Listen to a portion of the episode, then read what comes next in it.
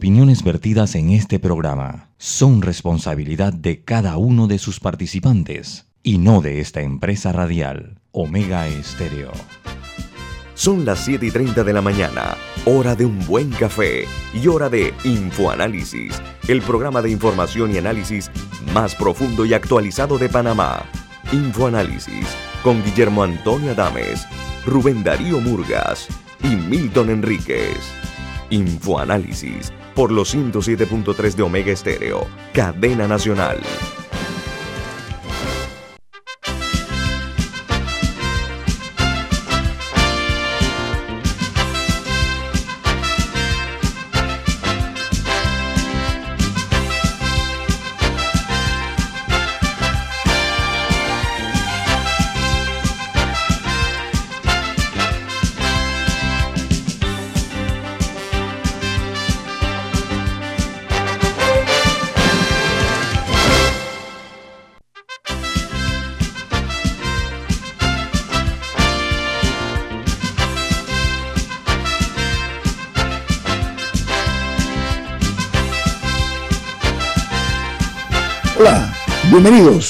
Esto es Info Análisis, un programa para la gente inteligente. es viernes, viernes 21 de enero del año 2022.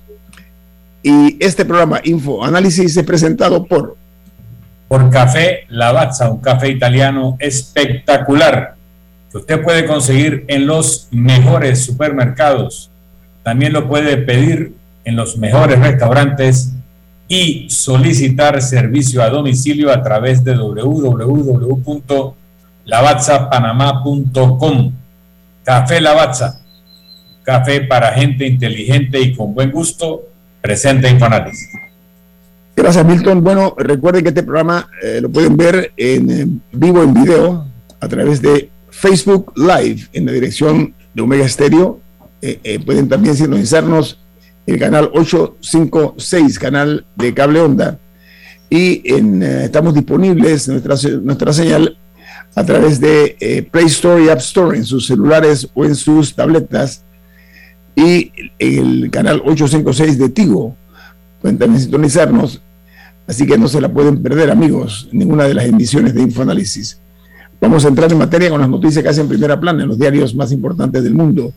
Comenzamos en República Dominicana donde el Ministerio de Salud de ese país reiteró que a partir del 31 de enero de este mes, todos los mayores de 18 años de edad tendrán que haber completado tres dosis de la vacuna contra la COVID-19 para poder entrar a espacios cerrados y además para poder abordar el transporte público.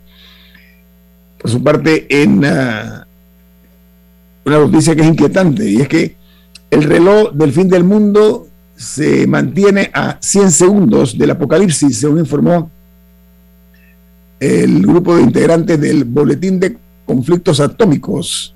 Dice que el eh, peligro de una invasión de Ucrania por parte de Rusia ha sido uno de los elementos incorporados a esta previsión.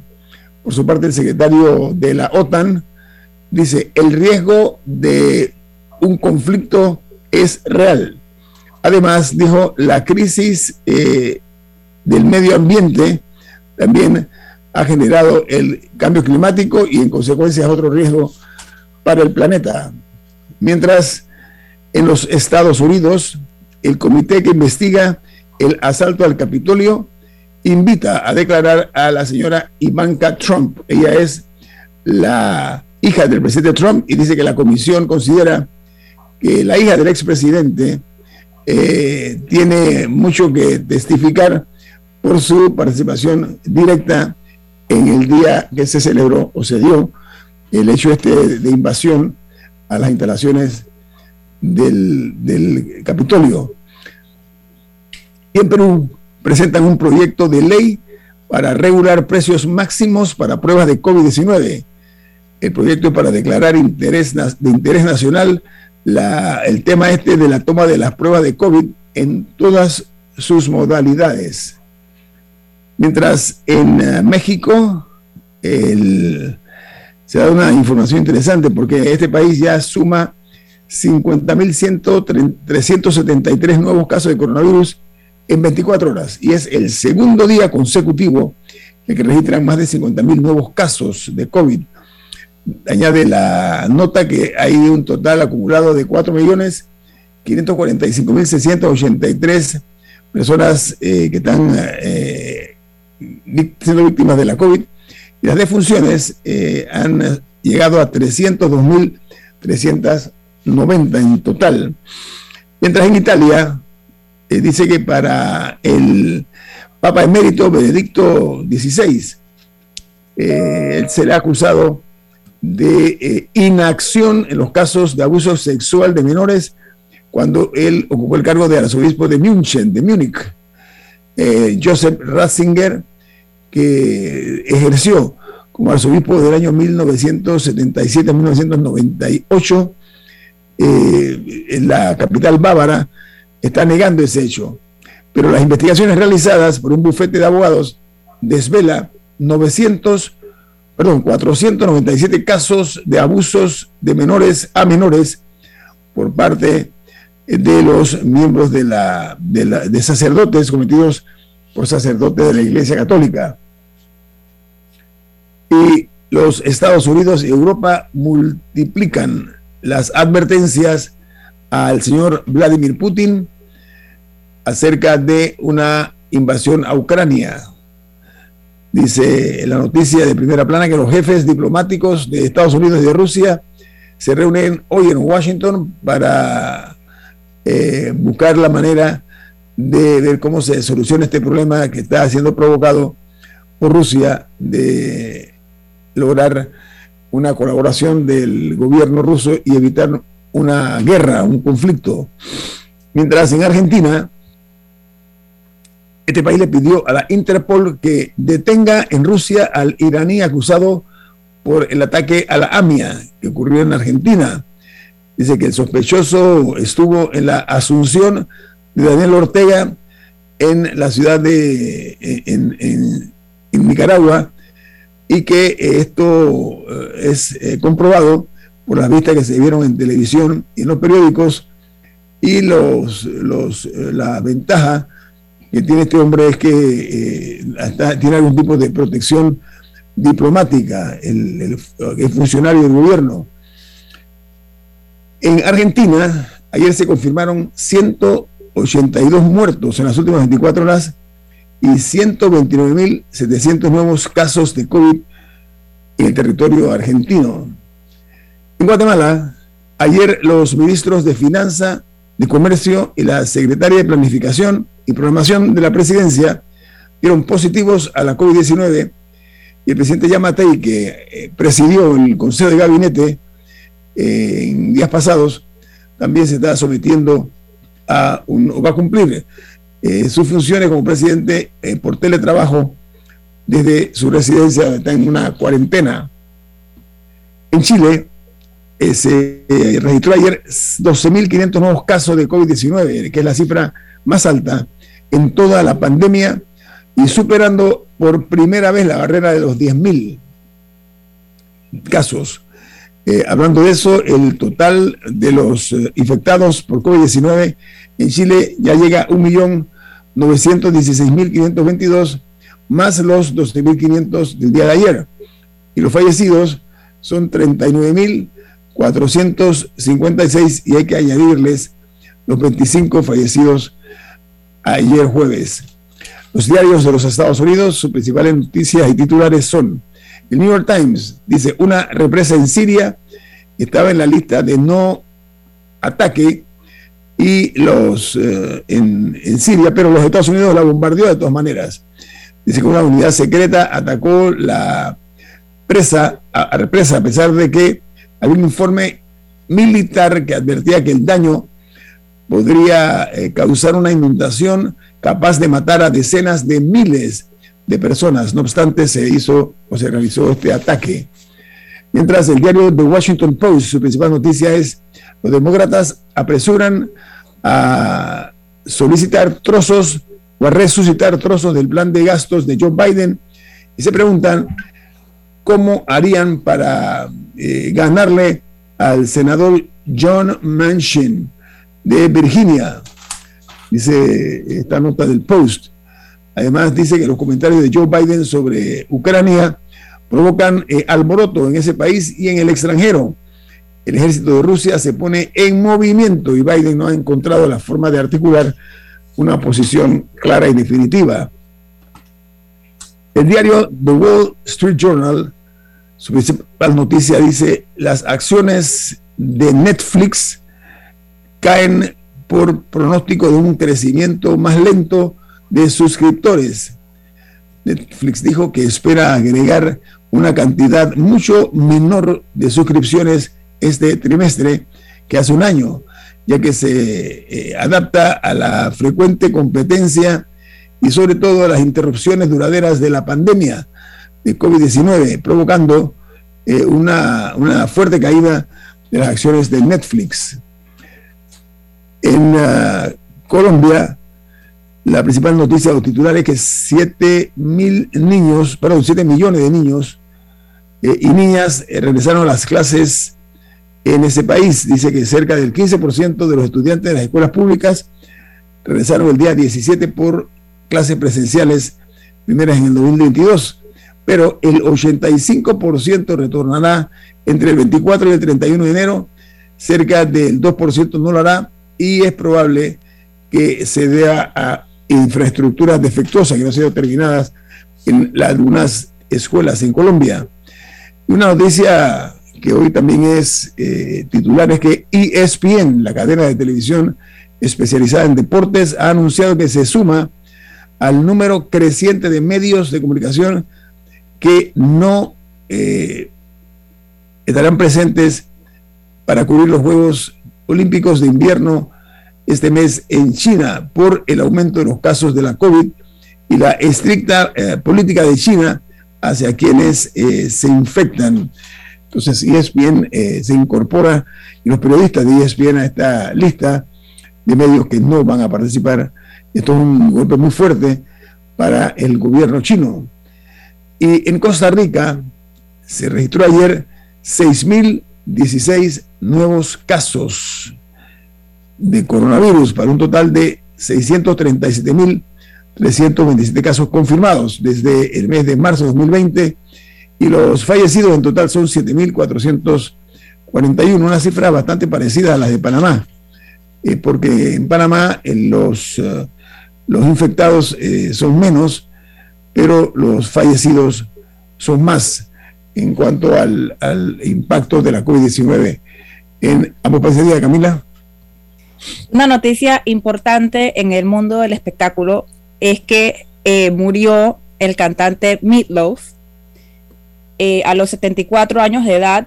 Eh, para quienes el nombre les suena, él es el, el que canta la épica canción I would do anything but love for love, but I won't do that, ah. que fue una de las canciones del año 1993.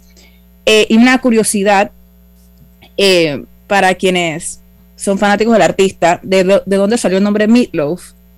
Eh, aparentemente es que cuando nació, nació rojo, entonces el papá le decía, le decía meat, porque decía que parecía un pedazo de carne, de lo rojo que era cuando nació. Y entonces después un, un profesor en, en, la universidad, un coach en la universidad le agregó loaf. Entonces él, era, de Dallas, Camila, él era de Dallas. Sí, sí, entonces quedó como meatloaf, eh, pero esta es la razón del nombre.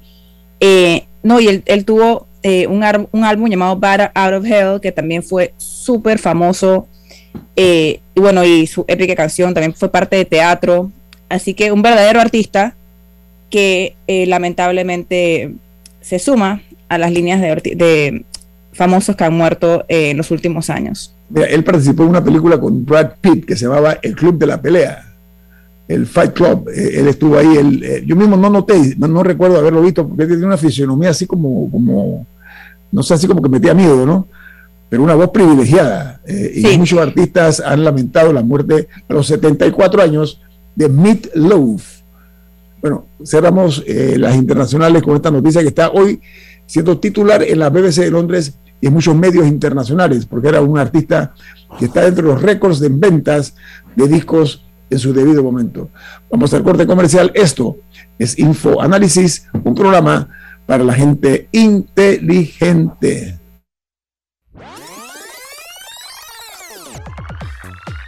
Omega Stereo tiene una nueva app. Descárgala en Play Store y App Store totalmente gratis. Escucha Omega Stereo las 24 horas donde estés con nuestra nueva app.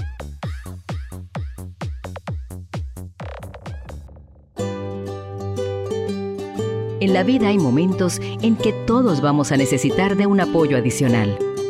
Para cualquier situación, hay formas de hacer más cómodo y placentero nuestro diario vivir.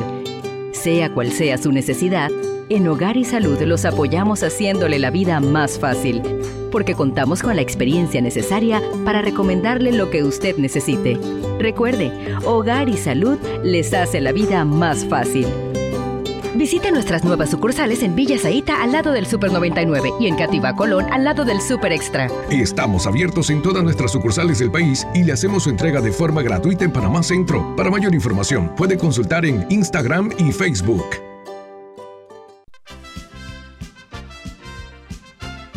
La gente inteligente escucha InfoAnálisis. Los anunciantes inteligentes se anuncian en InfoAnálisis. Usted es inteligente. Llame al 269-2488 y todos lo sabrán. Infoanálisis, de lunes a viernes de 7 y 30, 8 y 30 de la mañana, en donde se anuncian los que saben. Cuando el verano te gusta, suena así. En 50 metros llegas a la playa. Dale like a Claro y cámbiate a un plan postpago con ilimitada de C30 y llévate un equipo gratis. Dale like a todo lo que te gusta con Claro. Promoción válida del 15 de enero al 30 de abril de 2022. Para más información visita claro.com.pa. Ya viene InfoAnálisis, el programa para gente inteligente como usted.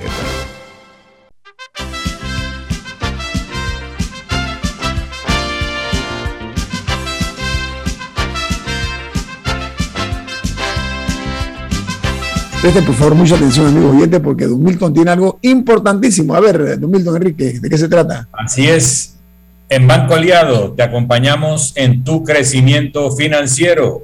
Ahorra con tu cuenta Más Plus, mejorando el rendimiento de tus depósitos. Banco Aliado, tu aliado en todo momento. Puedes visitar la página web de Banco Aliado en www.bancoaliado.com y también puedes seguir a Banco Aliado en las redes sociales como arroba Banco Aliado. Banco Aliado, tu aliado en todo momento. mientras contactamos a nuestro invitado esta mañana, eh, vamos a darles a conocer los números de la COVID en Panamá. Ayer, en las últimas 24 horas, se registraron 10 fallecidos y 12.351 nuevos casos de contagio de la COVID-19, mientras los pacientes en la unidad de cuidado intensivo suben a 71 y los eh, que han perdido la vida por la COVID-19 ya la contabilidad arroja 7.565 decesos. Así que esos son los números oficiales que nos ha dado el Ministerio de Salud, el Departamento de Epidemiología del MINSA. Oigan, eh, el alcalde de las tablas, se llama Ángel Barrios Barahona, él ha recomendado la suspensión de los carnavales tableños este año, o sea, los carnavales en ese distrito. Eh, así que esa noticia de repente como que ha sorprendido, ¿no? Camila y Milton, ¿qué le parece? Bueno, sorprendido es la, es la decisión en la pintada que se están preparando para sí hacer eventos eh, de carnaval. Lo que pasa es que no ha habido una línea eh, para, o nacional sobre qué se va a hacer o qué no se va a hacer, que no lo ha dicho ni el presidente, no lo ha dicho el Ministerio de Salud. Entonces cada alcalde está actuando como, como considera. Eh, Tienes el micrófono apagado. Que el de las tablas, que es el carnaval más sonado y famoso de Panamá, el alcalde haya salido al paso diciendo que no cree que se vaya a celebrar o recomendando la suspensión de lo mismo. Creo que esa iniciativa, versus la que estás diciendo tú y no sé de otros eh, corregimientos, otros distritos que van a hacer, ¿no? Milton, ¿qué te parece esa? En la, crisis. La tendencia mundial es a normalizar la vida con COVID. O sea, el COVID va a ser una enfermedad eh, crónica con la que vamos a estar conviviendo, esperando que sea con cepas cada vez menos letales, aunque sí muy contagiosas. Así que eh, la tendencia, ustedes habrán visto la decisión anunciada por el gobierno de Gran Bretaña de que se van a eliminar todas las restricciones mandatorias y se va a dejar al buen criterio de los ciudadanos y de las comunidades las medidas sanitarias prudentes a tomar de acuerdo a cada circunstancia. Con esa tendencia, eh, probablemente le quedará a cada comunidad, a cada consejo municipal, determinar, de acuerdo a los eventos eh, feriales, eh, patronales o carnestolendos, qué medidas tomarían para evitar que haya problemas de salud.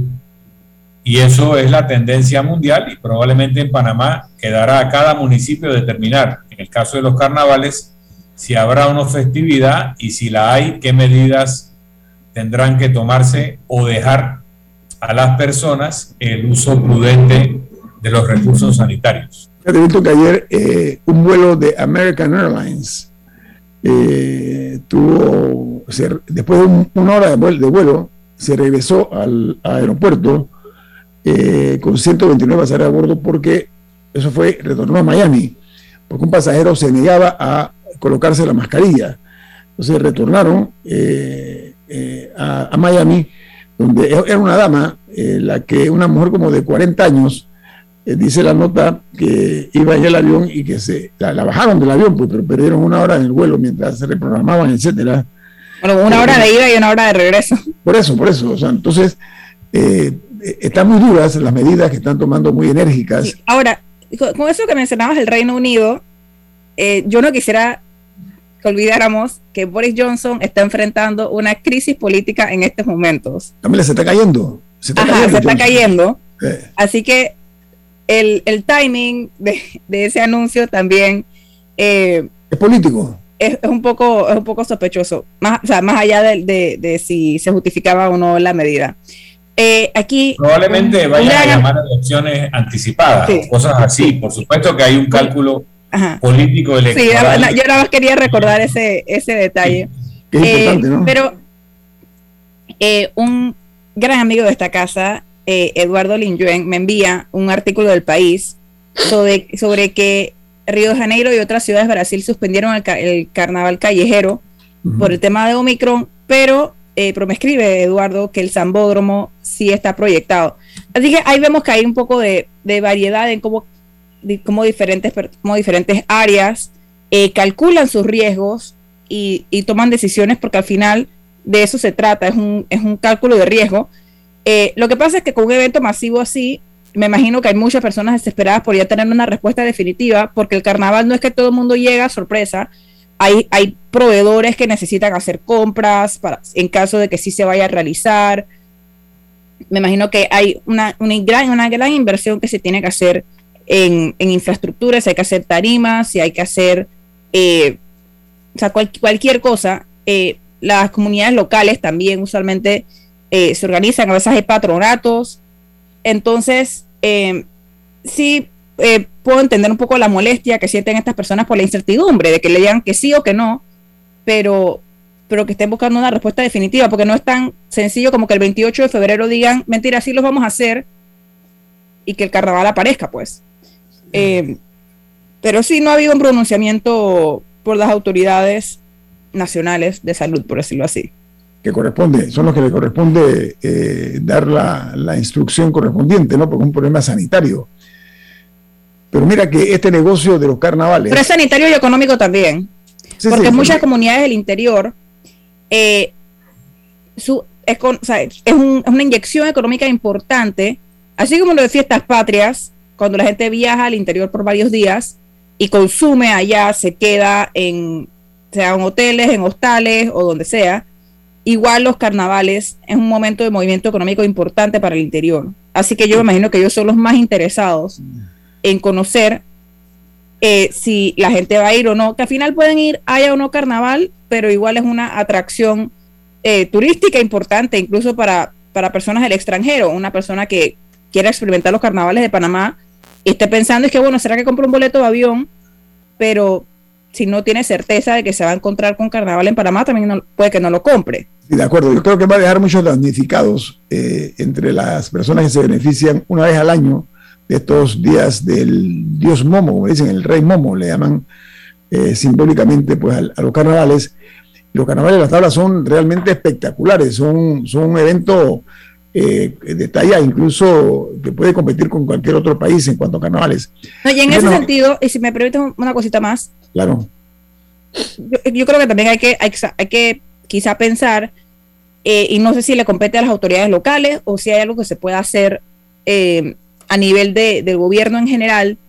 Bueno, en el caso hipotético en el que no se realicen, ¿qué son otras alternativas que hay para tratar de, de ayudar a estas ciudades del interior. Porque bueno, digamos hipotéticamente que, que por segundo año consecutivo no hay carnaval. O sea, ¿qué se pueden inventar que, se, que pueda ser un atractivo, algún festival o algo más tarde en el año? Porque yo sé que el carnaval no se puede mover, pero si hay algo que se puede hacer para tratar de, de inyectar de, un poco de, de recursos al, al, interior en otro momento del año. Es ahí que las autoridades de turismo también tienen que ponerse creativas a ver qué se puede hacer. Eh, comparto con la audiencia inteligente de Infoanálisis una noticia de última hora que está en la BBC, dice que la, en cuanto a la tensión que hay en Ucrania, eh, esta reunión urgente entre los eh, secretarios de Estado de los Estados Unidos, Anthony Blinken, y el ministro de Relaciones Exteriores de Rusia, que se llama Sergei Lavrov, que se ha reunido para hablar en, la, en Ginebra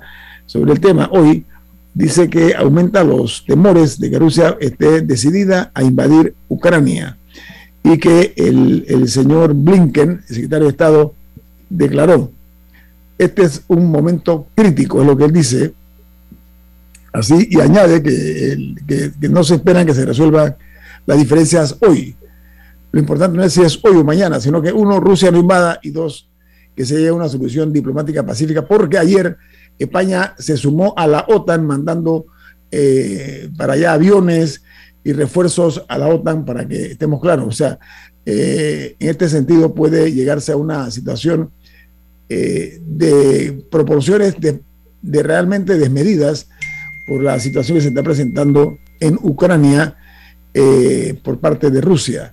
Vamos al corte comercial. Esto es Info Análisis, un programa para la gente inteligente.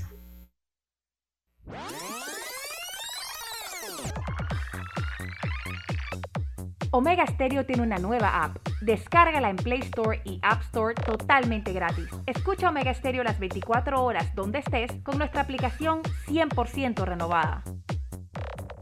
Cuando el verano te gusta, suena así. En 50 metros llegas a la playa. Dale like a Claro y cámbiate a un plan postpago con ilimitada de C30 y llévate un equipo gratis. Dale like a todo lo que te gusta con Claro. Promoción válida del 15 de enero al 30 de abril de 2022. Para más información visita claro.com.pa. La gente inteligente escucha InfoAnálisis los anunciantes inteligentes se anuncian en InfoAnálisis. Usted es inteligente. Llame al 269-2488 y todos lo sabrán. Infoanálisis, de lunes a viernes de 7 y 30, 8 y 30 de la mañana, en donde se anuncian los que saben. Si desea que sus colaboradores trabajen desde su casa, podemos ayudarle. En Solutexa somos expertos en aplicar la tecnología a las técnicas y trabajos de oficina. Contáctenos en solutexa.com.pa o al 209-4997. Solutexa.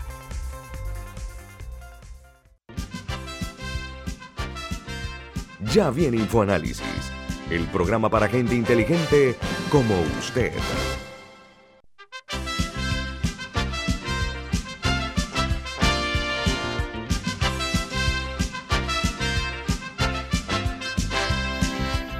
Miren, eh, amigos oyentes de Info Análisis, que nos sintonizan a nivel nacional en radio abierta, los que nos ven a través de Facebook Live eh, en video y los que a nivel internacional nos sintonizan también. Eh, queremos recordar a ustedes perdón, que este mes de enero se está acabando. Ya, oye, parece mentira. Para, a mi juicio se ha ido demasiado rápido. No sé ustedes cómo lo han sentido, Camila y, Milton. Con estos 20, 20, días han pasado demasiado fugaces, ¿no? No sé, en opinión de ustedes, ¿cuál es? Sí, un poco, pero también han pasado muchas cosas. un, suceso reciente eh, es que, ¿recuerdan un robo que hubo en el aeropuerto de Tocumen, en el área de carga? Ah. Que se habían robado como un millón de dólares en billetes de descarte. Yo escuché el noticiero que lo que atraparon al, hombre, lo atraparon esta Atraparon uno de los de los eh, supuestos. Ajá. Uno de los sospechosos eh, de haber cometido este crimen, que era verdaderamente un crimen de película. Sí. Eh, la manera como, como se robaron estos billetes. Sí pero, ya lo capturaron. Y asimismo, también han capturado esta semana a varias unidades del Senan, incluso funcionarios de la ACP, en diferentes operaciones. Eh, la más reciente fue la operación Chivo, que es a la que me refiero, eh, de personas ligadas a... En este caso era en narcotráfico hacia España, o sea, el tráfico de drogas hacia España.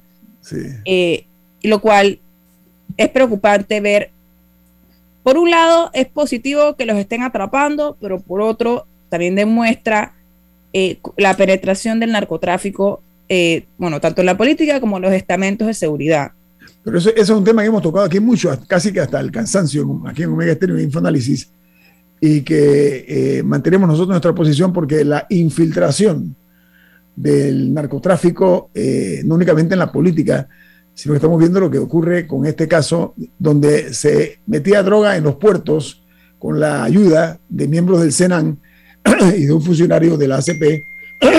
Perdón, entonces eso trajo como consecuencia eh, que se descubriera este paquete eh, de, o este grupo de personas, funcionarios todos, que eran eh, cooperadores para que esto se diera. Así que es, una, es una, una, demostración mayor de que deben tomarse medidas más severas en cuanto a la seguridad de los puertos, que es un poco difícil por el tamaño, ¿no, Hamilton?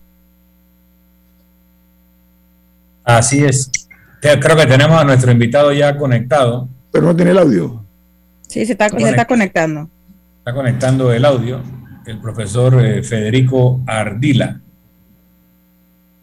Sí, eh, profesor, ¿nos escucha? Todavía se está conectando. Se está conectando. Muy bien. Bueno, eh, en, el, tema de geopolítico que mencionábamos un poquito antes, si nos da tiempo comentar. Eh, Putin es un gobernante con mucho cinismo, pero no tiene un pelo de loco. Eh, creo que él está tensando la cuerda para una operación de chantaje, como acostumbra hacer Corea del Norte con los Kim a través de la amenaza nuclear periódica, donde luego de llevar la situación al límite, logran una serie de beneficios, algunos públicos y otros inconfesables, donde Occidente acepta el chantaje y les da comida, dinero, bienes, etcétera. Ese es el caso de Corea del Norte y por eso que periódicamente Corea del Norte suelta un cohete, etcétera, y por debajo de la mesa consigue los bienes que está buscando. En el caso de Putin, hay que entender la paranoia rusa. Eh, entre Berlín y Moscú no hay una sola montaña, no hay un solo accidente geográfico que realmente pueda detener eh, significativamente una invasión terrestre. Entonces los rusos tienen esta obsesión de tener profundidad estratégica. Ya fueron invadidos sin éxito por Napoleón, fueron invadidos sin éxito por Hitler, pero lo que salvó a Rusia de caer normalmente se atribuye al general invierno, que el invierno es tan crudo que las tropas extranjeras no aguantan y la estrategia rusa de los grandes mariscales y de los grandes estrategas siempre ha sido ganar tiempo en la invasión hasta que llegue el invierno y esa capacidad de retrasar una invasión requiere la llamada profundidad estratégica. Lo que Rusia está tratando de hacer con estas amenazas a Ucrania es conseguir formalmente la garantía de que la OTAN no se expandirá hacia los países que antes fueron de la órbita soviética y la OTAN no quiere dar ese compromiso formalmente, aunque sí hay constancia de que los secretarios de Estado de Estados Unidos, de Alemania Federal eh, y Gran Bretaña en su época, para garantizar la unificación alemana, dieron esas garantías verbales. Sin embargo, también Rusia se comprometió mediante tratado a no afectar la integridad territorial de Ucrania cuando en la disolución de la Unión Soviética Ucrania aceptó trasladar todo su arsenal nuclear a Rusia. Hoy en día, Ucrania sería la tercera o cuarta potencia nuclear con la cantidad de armamento nuclear que estaba en Ucrania al momento de la disolución de la Unión Soviética y que ellos aceptan trasladar a Rusia formalmente mediante un tratado a cambio de las garantías de integridad territorial y de seguridad para Ucrania, las cuales Rusia ha violado con la invasión a Crimea y con la invasión informal, entre comillas, con paramilitares rusos del Donbass.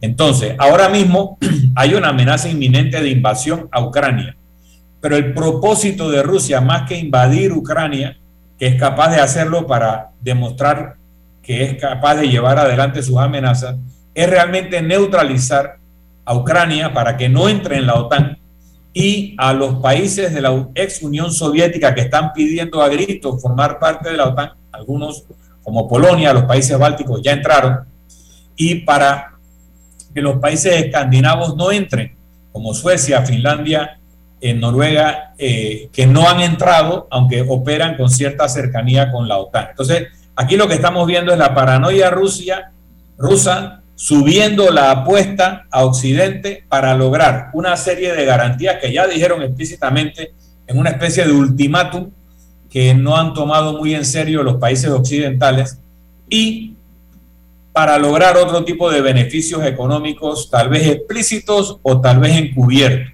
Yo creo, creo que no llegaremos a una operación bélica si se dan las negociaciones, pero también creo que los países víctimas de la hegemonía Rusia no van a aceptar condiciones de inmovilización porque estarían permanentemente expuestos al hegemón ruso en su periferia. ese asedio ruso que ya tiene ciertas, cierto tiempo eh, ha ido tensando la cuerda con Occidente. Es más, tú mencionabas que el señor Putin, Vladimir Putin, no es ningún tonto, fue lo que tú dijiste, ¿no? No, mucho más allá que eso. Él fue, jefe, de la inteligencia rusa, que no es poca cosa, y eso es parte de su habilidad. ¿Cómo fue que hay que buscar los antecedentes del señor Putin? Un hombre que tiene un profundo conocimiento de lo que es la, la realpolitik y que tiene muy claras las reglas del juego en cuanto a cualquier tipo de confrontación que se pueda dar y lo que él tiene, y lo que él tiene en sus manos también, o sea, no, no, no es ajeno a eso. Ahora mismo Rusia, Rusia pues, puso armas eh, próximas a Alaska, tú estás claro, ¿no? Sí, pero hay que agregar que es muy importante que Estados Unidos y la Occidente, Europa, no solo le ha dado entrada en la OTAN a países que fueron de la órbita soviética, mm. sino que ha ido colocando armas estratégicas, incluso nucleares, cada vez más cerca de la frontera rusa. Y eso aumenta la paranoia de Rusia porque los están encirculando. O sea, no es que los rusos han reaccionado en el vacío y de la nada. Ha habido movimientos de cerco alrededor de las fronteras rusas que ellos han interpretado como medidas hostiles, aunque la OTAN dice que ellos son una alianza defensiva, que jamás han accionado si no es en respuesta a una agresión o posible agresión, etcétera. Pero, pero hay que entender la mentalidad rusa histórica de la sensación de asedio y de, y de vulnerabilidad y entender lo que Occidente considera o no aceptable dentro de esa reacción rusa. Aquí no hay buenos y malos, eh, aquí no hay eh, unos que tienen toda la razón y los otros que no tienen ninguna razón. Creo que hay argumentos válidos en las posiciones que se han manifestado y las que no se han manifestado y que movilizan o motivan muchas de estas movidas. Ahora, nada de esto puede justificar que un país invada y ocupe el otro de la nada, que es lo que ha pasado en territorio ucraniano en los últimos años por parte de Rusia. Yo creo que hay un punto aquí que no se puede eh, ignorar y es que el incumplimiento de Rusia, aquel tratado viejo, aquel acuerdo que se llegó para eh, desmovilizar el armamento de Ucrania, ¿ok? Ellos dejaron todas las armas a los rusos porque tenían la garantía o iban a tener la garantía de no ser invadidos por Rusia. Ese fue el acuerdo. O sea, quedaron totalmente desprotegidos eh, los ucranianos y miren ustedes cuál ha sido el saldo. O sea, no ha habido un cumplimiento de la palabra acordada, no más, más allá de la palabra, del acuerdo que se firmó entre Rusia y Ucrania. Ese es un elemento, Milton, que conspira contra cualquier acuerdo que se quiera hacer en presente y futuro. Hay un colofón que nos acerca el problema acá, a este lado del charco. El caso de Cuba y Venezuela. El vicecanciller ruso ha dicho que ellos están considerando poner armamento estratégico, no llegó a decir nuclear, pero se entiende que de qué está hablando en Cuba y en Venezuela, donde ya hay bases rusas, desde la época soviética en el caso de Cuba y más recientemente bases rusas en Venezuela, según denuncian algunos militares retirados venezolanos. ¿Cuál es el tema? Que en los acuerdos de trastienda que lograron Khrushchev y Kennedy. La crisis, de los misiles, la crisis de los misiles, la crisis de los misiles. En la crisis de los misiles del año 60-61, em, Estados Unidos garantizó que no invadiría Cuba a cambio de que los soviéticos garantizaban no poner armas nucleares en Cuba.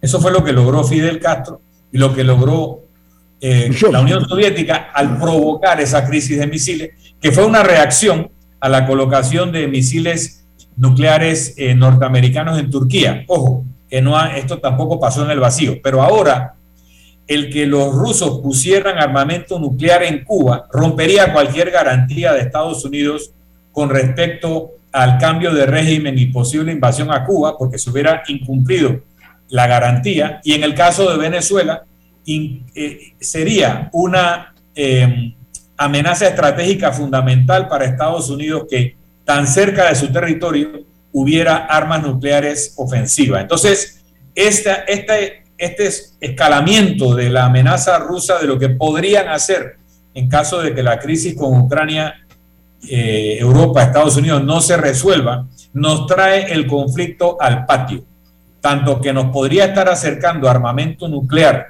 ofensivo en países cercanos a nosotros, como que generarían una respuesta muy distinta de Estados Unidos ante esa posible amenaza desde Cuba y Venezuela, que es totalmente diferente a lo que Estados Unidos podría reaccionar ante una afectación territorial a un país tan lejano como Ucrania. tenemos que ver estos elementos también, si es un bluff o si hay algo de contenido. Pero un momentito, en la crisis de los misiles, en el año 62, el presidente era John Fitzgerald Kennedy, ¿ok? Y su hermano era aparentemente eh, su principal asesor, es lo que, de lo que yo he leído.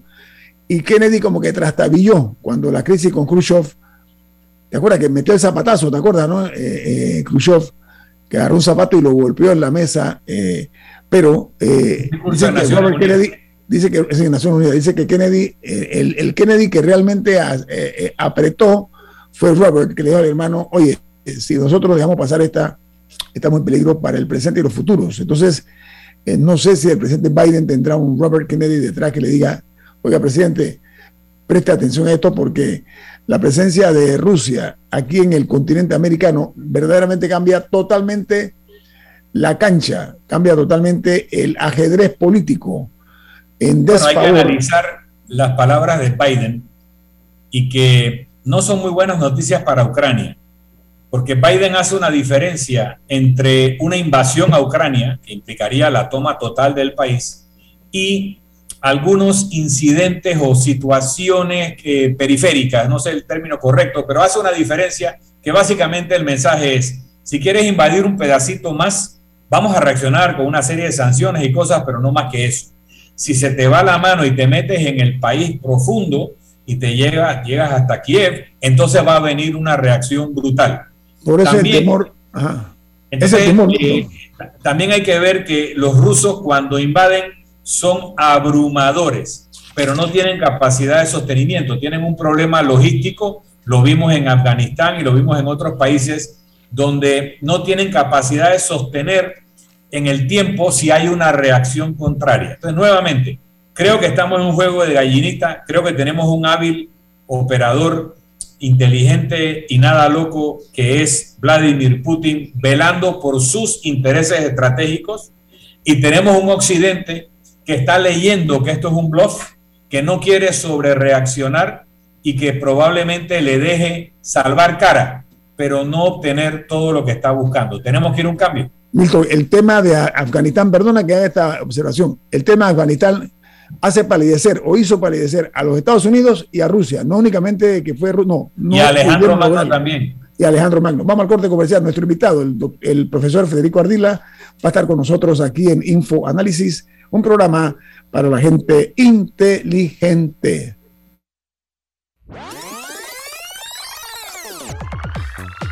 Omega Stereo tiene una nueva app. Descárgala en Play Store y App Store totalmente gratis. Escucha Omega Stereo las 24 horas donde estés con nuestra nueva app. Cuando el verano te gusta, suena así. En 50 metros llegas a la playa. Dale like a Claro y cámbiate a un plan postpago con ilimitada de 30 y llévate un equipo gratis. Dale like a todo lo que te gusta con Claro. Promoción válida del 15 de enero al 30 de abril de 2022. Para más información visita claro.com.pa. Omega Estéreo, 24 horas en FM Estéreo. Ya viene InfoAnálisis, el programa para gente inteligente como usted.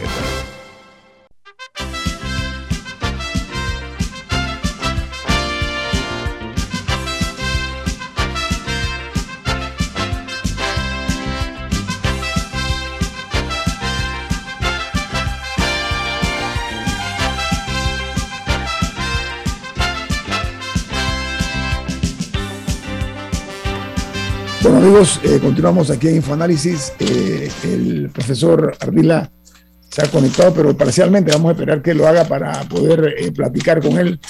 Es un profesor eh, muy prestigioso en materia de administración pública, Milton, ¿no?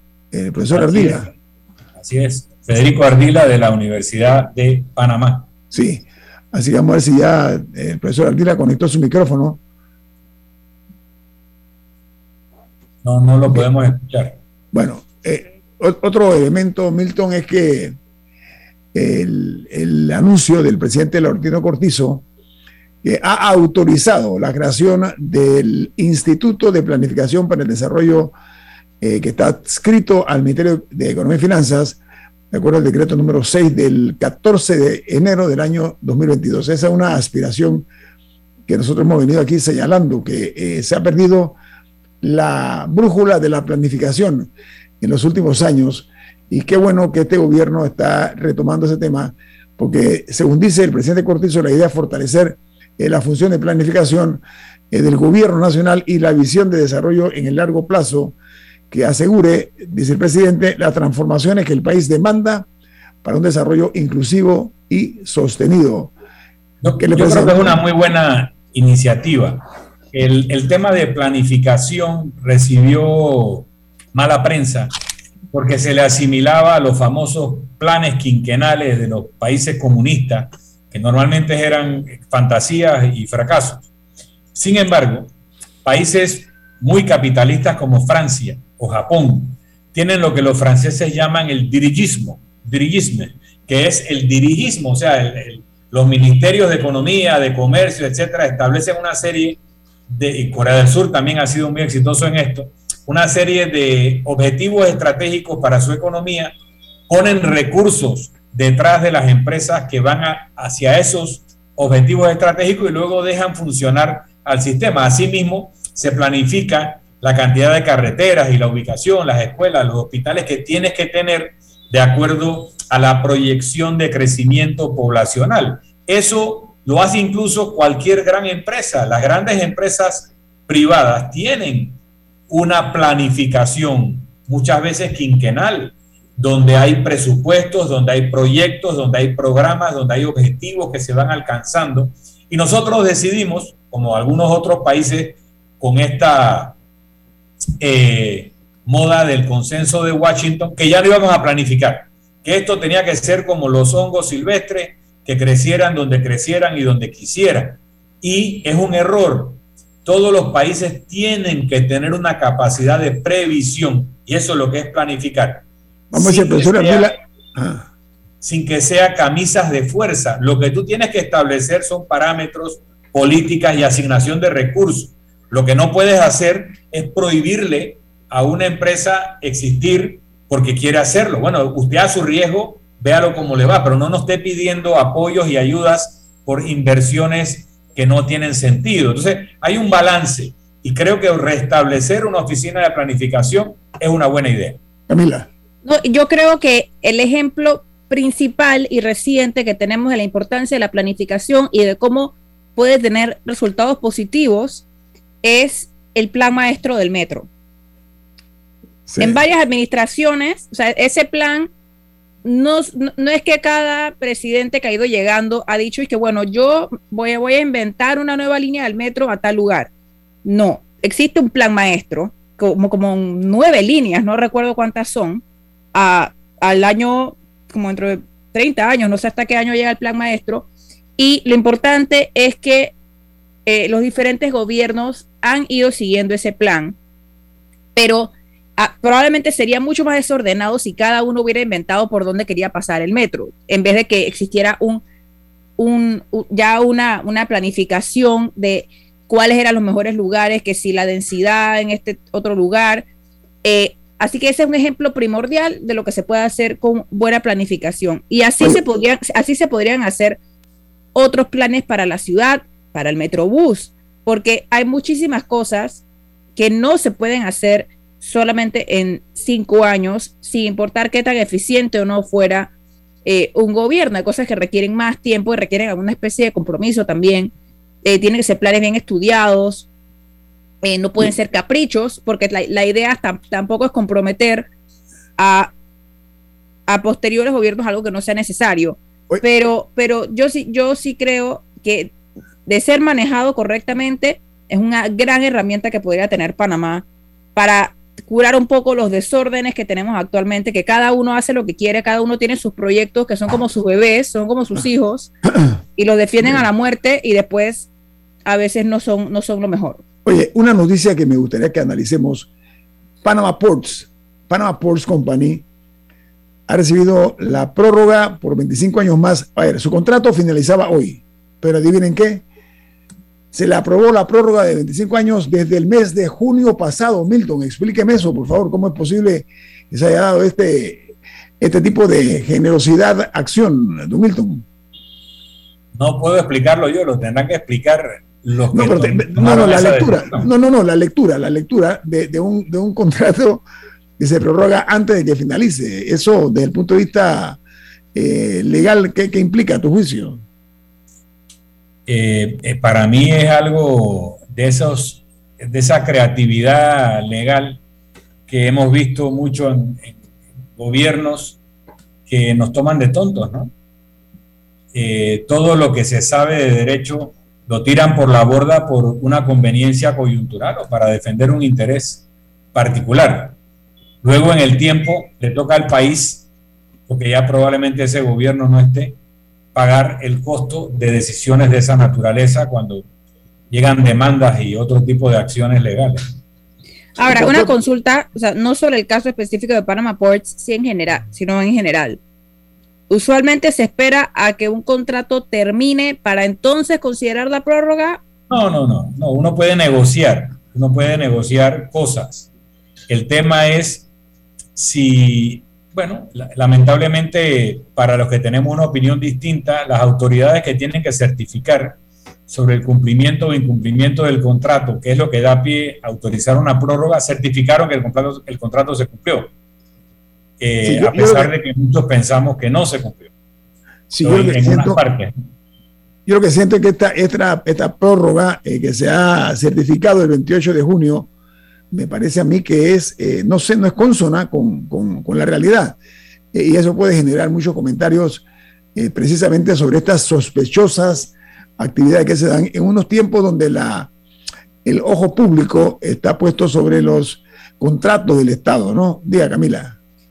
Eh, bueno, sobre el tema anterior me gustaría agregar un aporte eh, de un oyente que dice que otro ejemplo de planificación a largo plazo, como yo comentaba, es el Plan Maestro de, Saneamiento de la Ciudad de Panamá. Es un proyecto que me parece que viene desde el gobierno incluso de Martín Torrijos, me parece que es como de esa época ese proyecto, eh, y vemos que todavía se le está dando seguimiento. Así que, así que existe precedente en Panamá eh, para este tipo de mega, verdaderamente megaproyectos eh, que requieren de un tiempo eh, largo para su desarrollo y no necesariamente son, son, tienen que ser una obra como un metro. Hay otras cosas más pequeñas que se podrían hacer. Por ejemplo. Por supuesto, la ampliación del canal. Por ejemplo, el canal vino trabajando lustros en lo que habría que hacer, qué tipo, y luego se llega a una contratación y luego se ejecuta. O sea, los panameños tenemos capacidad instalada de diseñar y de prevenir y de prever y de hacer planificación, la tenemos, pero no había una oficina a alto nivel que lo hiciera a nivel de país. No, y de manera coordinada, porque eh, un ejemplo sencillo de cuando, hay, de cuando no hay coordinación entre instituciones fue el desastre que ocurrió con el soterramiento de los cables en la ciudad, que ahí eh, la empresa eléctrica iba por su lado, las telefónicas eh, también, entonces a veces terminaban algo, entonces aparecía el IDAN. eso es un ejemplo de que quizá si hubiera habido hipotéticamente un instituto de planificación que se sentara y dijera, ok, vamos a hacer en los próximos 10 años un proyecto de soterramiento, vamos a hacerlo así, quizá habría sido más fácil coordinar a todo el mundo, porque al final el proyecto del soterramiento quedó en nada. Hay, un par de áreas de la ciudad que, que cuentan y algunas que, van siendo construidas nuevas sí soterran, pero nada más hay que pasar por la... En Obarrio lo han intentado cuatro veces y, han fracasado. Y no sé esta última que todavía están trabajando, espero que tengan éxito, pero hemos padecido los residentes de Obarrio todos los perjuicios de las obras y no hemos recibido el beneficio de que se logre el soterramiento. Pero como tú dices, mira, eso no requiere ni siquiera un instituto de planificación. Eso requiere una figura que se llama Project Manager, gerente de proyecto. Tú estableces un Project Manager que le dice entonces a cada empresa, en tal fecha vamos a abrir en tal área y tú entras y tú entras y tú entras. Primero entra este porque su trabajo condiciona a este otro y así. Se llama un project manager. No hay que crear ni siquiera una institución, se contrata una empresa que hace eso. No, no hemos sido capaces no, pero eso, eso, eso no. Project Manager para coordinar a todas las empresas que tienen que ver con el soterramiento. Milton, pero eso no contradice lo que dice Camila de la planificación. Aquí en Panamá el fallo es la planificación, que tiene que ponerse una figura de esa, estoy de acuerdo. Oye, eh, viene Álvaro Alvarado con su programa Sin Rodeo. ¿Sabes qué tuvo de cumpleaños ayer Álvaro Alvarado? Calladito, don Milton, no nos dijo nada, sabrá, ¿no? Bueno, Hay que celebrar. ¿Quién despide Infoanálisis? Bueno, nos vamos, pero lo hacemos disfrutando una deliciosa taza del café Lavazza. Café italiano espectacular.